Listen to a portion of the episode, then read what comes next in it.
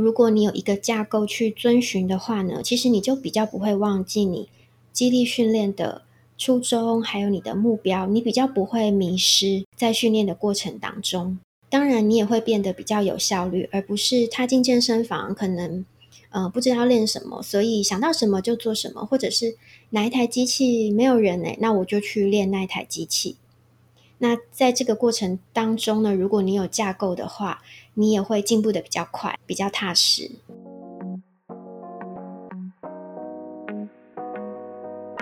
嗨，欢迎来到自由重量 Podcast 节目。你找到属于自己的自由重量了吗？我是节目主持人 Amber。如果你是第一次收听节目的朋友，自由重量是一个分享健身、运动、饮食的节目。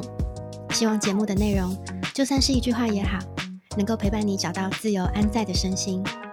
接下来就让 Amber 和你一起开始今天的节目喽。嗨，欢迎回到自由重量 Podcast 节目，我是主持人 Amber。在今天第三集的节目当中呢，Amber 想来聊一聊，在做激励训练的教学，跟嗯我在做自主训练的时候，我安排课表的逻辑跟方向是什么。其实不论你有没有安排自己训练课表的需求，都希望听过今天这一集的节目之后呢，对于你的训练内容和课表，能够提供不同面向的观点和看法。除此之外呢，在规划这集节目的时候啊。呃，amper 发现其实里面有非常非常多的主题和观念，暂时没有办法在今天这一集节目里面做很完整跟详细的说明。那当然，除了之后会透过其他的集数来做分享之外呢，amber 也额外的制作了一份电子书来提供大家下载跟使用。那至于内容是什么呢？就会在今天这集节目的后半段跟大家做说明。回到规划课表的逻辑上面，嗯，我想每一位教练他应该都会有自己安排课表的架构和方式。我觉得其实没有对错跟好坏，因为你除了要考虑，嗯，你的学员或者是对你今天是自主训练的时候，你的目标跟需求是什么之外呢，还会取决于，嗯，安排课表的这个人啊，他相信跟他重视什么。还有他过去学习的经历，都会深深的去影响他。以 Amber 目前的阶段来说，我是信奉嗯所谓的功能性训练的。其实你去找资料啊，你一定会发现有嗯不同的学者跟组织或是机构对于功能性训练会有一些不一样的观点。Amber 自己对于功能性训练的学习，嗯是从两年前的一场研习开始的。那这在这一场研习当中，我接触了 DVRT 这个系统。简单的来说呢，它是一套用呃沙袋作为训练工具来进行功能性训练的系统。创办人呢是很资深的激励教练 Josh，跟他的太太 Jessica 是一名物理治疗师。那其实我对于功能性训练的学习跟理解呢，就从这场研习接触 DVRT 系统开始。那接下来的两年当中，我就不断的，一直到现在都是不断的去呃持续的参加这套系统他们的线上课程。那也当然包含了在台湾，我觉得嗯会对我有帮助的研习。那透过这两年的学习跟累积，呃，我对于功能性训练会有一些想法，那就是我认为功能性训练应该是要能够帮助你的日常活动，让你的生活更自由、更强壮的。如果带到实际的激励训练上面呢，我可以归纳出四个原则。第一个就是激励很重要哦，但不应该只有绝对数字的大小。第二个。就是，呃，你在生活或者是在做运动健身的时候，你要重视的是你人体的整体性，身体的各个部位，它们一定是相互合作、相互协调的，才能够去产生有效率而且安全的活动，然后发挥它们的功能。第三个呢，其实如果你能够去认同前面两个原则，带到激励训练上面的话呢，我们就会用动作模式来训练。而不会是只有训练单一的肌群。最后一个就是我们不论是在日常生活或者是在训练的时候，人体的活动都是三 D 的，就不会是只有一个平面的。所以我们在训练上面呢，也尽量的能够去均衡的训练各个平面。其实这四个面向啊，都可以再分别谈得更深、更细致一点点。希望之后透过节目，可以再跟大家做更深入的讨论和分享。前面有提到嘛，安排课表的逻辑，除了目标需求之外，也会跟一个人他所学的过程、他所信仰信奉的嗯原则跟理念有关系。所以这也是为什么在接下来正式聊到课表规划之前，我会先带大家认识，嗯，我学习的这个内容跟过程，以及对功能性训练的理解。接下来我们就会进到，嗯，Amber 在做训练课表规划时候的一些架构跟大方向了。首先，我想先说，就是当我们在安排课表的时候啊，我们应该会，嗯，在心中有一套架构。那当然不一定要是今天节目谈到的这一个架构，但是如果你有一个架构去遵循的话呢，其实你就比较不会忘记你激励训练的初衷，还有你的目标，你比较不会迷失在训练的过程当中。当然，你也会变得比较有效率，而不是踏进健身房可能。呃，不知道练什么，所以想到什么就做什么，或者是哪一台机器没有人哎，那我就去练那一台机器。那在这个过程当中呢，如果你有架构的话，你也会进步的比较快，比较踏实。那呃，以功能性训练的角度出发，其实 DVRT 系统它有建议我们一套规划课表的基本架构，也就是呢，它会以七大动作模式来安排课表。那七大动作模式呢？究竟包含了哪七大动作模式？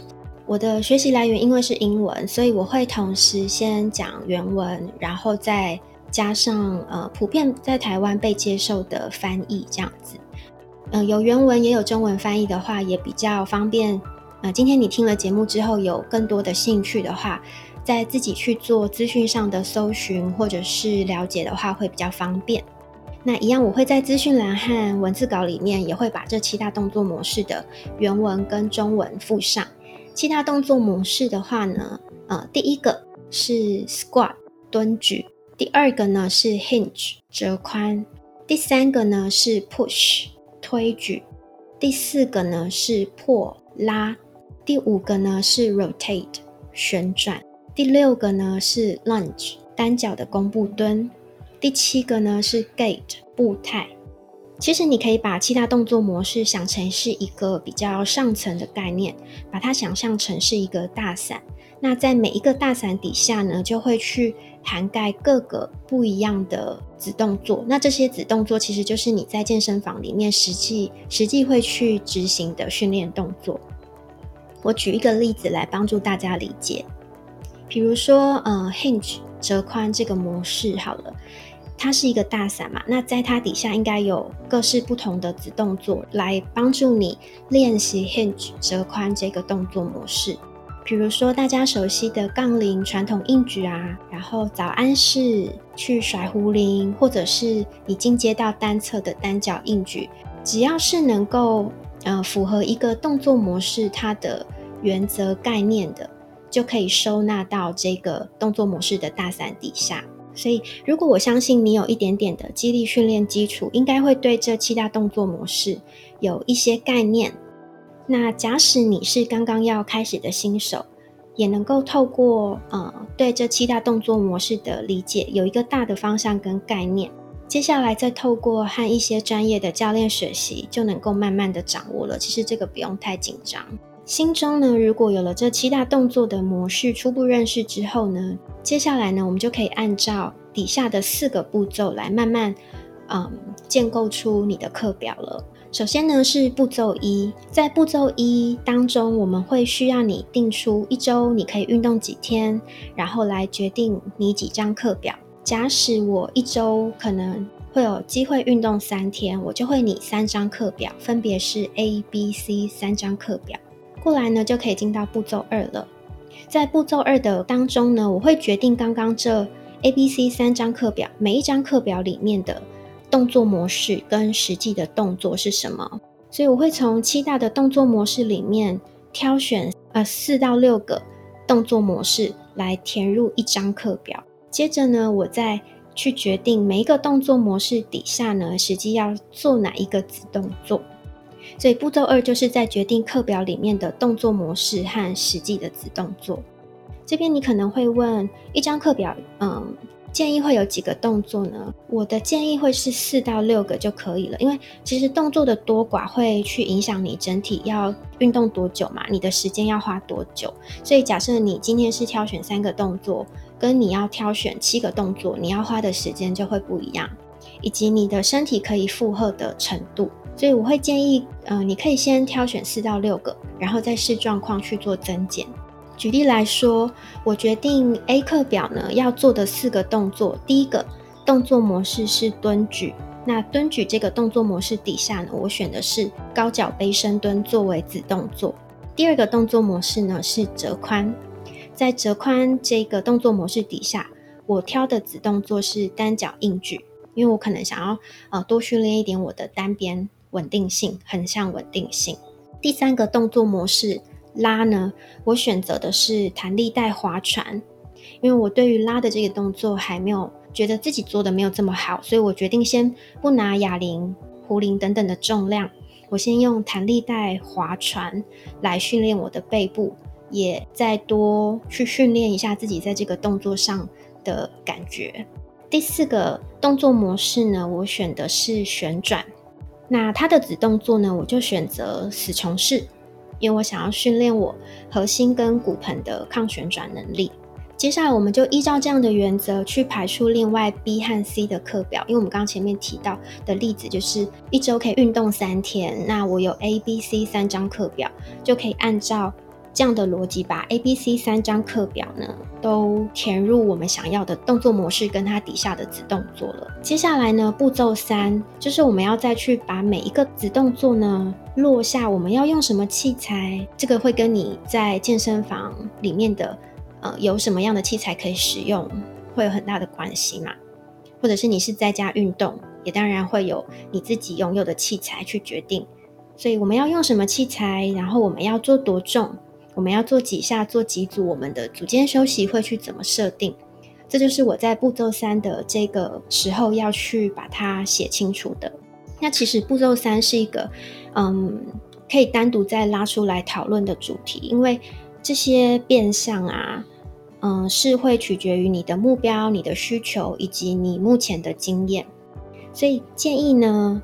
嗯，你可以从刚刚在节目一开始的时候，Amber 制作的电子书里面会有提供你一些呃选择这些变相的方式，或者是你也可以先在书上或网络上找一些资料来研究，或者是你有专业的教练，你就可以直接去请教他就可以了。Amber 在之后的 Podcast 节目也会把这些主题再单独拉出来讨论。过来就是最后一个步骤，步骤四了。在步骤四呢，我们是希望能够检视自己是不是有动作模式上的失衡，因为我们希望我们在训练的过程当中是很均衡的。因为我们有提到嘛，我们的身体是一个整体，所以我们不应该要偏重偏食在某一个动作面向上，甚至是某一个肌群上面。所以按照刚刚前面举的例子继继续的嗯延伸的话，就是我会把 A、B、C 三张课表摊开来检查一下。看我有没有在七大动作模式里面哪一个特别的少，或哪一个特别的多。好，那完成上面四个步骤之后呢，接下来的两到三个月当中，其实你就能够以这三张课表为主去练习。经过刚刚的七大动作模式和四个步骤之后呢，Amber 这边也补充三个原则给你，让你在做训练的过程当中更安全、更有效。原则一：渐进式负荷。我们不会在这两三个月当中，虽然跑一样的课表，但我们不会一直停留在一样的训练量上面。我们会用渐进、安全的方式，逐步的一直往上、往前去提升你的训练量。可能是增加你的重量，可能是增加你的强度，缩短你的休息时间，或者是增加你的组次数等等的。那渐进式负荷呢，也是一个蛮可以深入讨论的概念，所以我一样在资讯栏里面呢有嗯放上一个链接，这是 Amber 之前在呃我的个人网站里面有去比较做深入的讨论，去探讨渐进式负荷的这个概念，那可以提供给大家参考。那渐进式负荷它其实用意就是希望不停的给身体新的刺激，让你的身体在新的刺激底下可以去成长进步，然后变得强壮。那当然也比较容容易的达到你想要的目标，你的需求。第二个原则呢是动作品质是最重要的。你可以透过录影或者是寻求专业的建议来达到动作品质的要求。第三个原则呢是，请你务必要无痛、安全的训练。其实从刚的七大动作模式啊，四个步骤，其实都是一个大方向。每一个人都还是有他各自的生活状态。呃，身体的状况，所以健身过程当中呢，请你一定要关照自己的身体，保持弹性的空间，非常非常的重要，才能够做无痛安全的训练。在这样的状况底下，你才能够让你的肌力训练，你想变得健康，然后达到你的目标和需求，才能够走得久，而且你也会走得比较开心。好。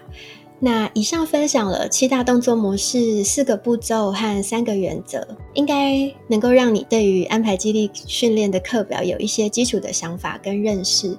那当中确实也还是有一些细节要去学习跟讨论。长期来看，应该也会有一些周期性的安排。那呃，里面的变数、选择跟周期性安排，都希望可以透过之后的新的集数来讨论。那如果你对这一集节目讨论的主题有兴趣呢，也可以透过 Amber 制作的电子书做更深入、更细节的资讯了解。这份电子书呢，是 Amber 找了很多资料，做了很多功课，也把过去学习跟教学的经验整合进来制作出来的电子书。里面有七大动作模式解释，训练时要注意的地方，还有动作的要点。影片示意以及实际的动作可以涵盖哪一些动作？最后也很期待你听完这集节目，或者是使用电子书之后，能够对你有帮助。有任何的问题跟想法，都请透过节目或电子书提供的管道和 Amber 交流讨论。那今天的节目就到这边喽，下次见。嘿，感谢你收听这一集的节目。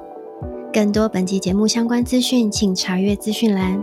或请上 Facebook 搜寻私人健身教练 Amber A M B E R，上面将会有更多节目上听不到的实用知识，陪伴你找到自由安在的身心。我们下一集见喽，拜拜。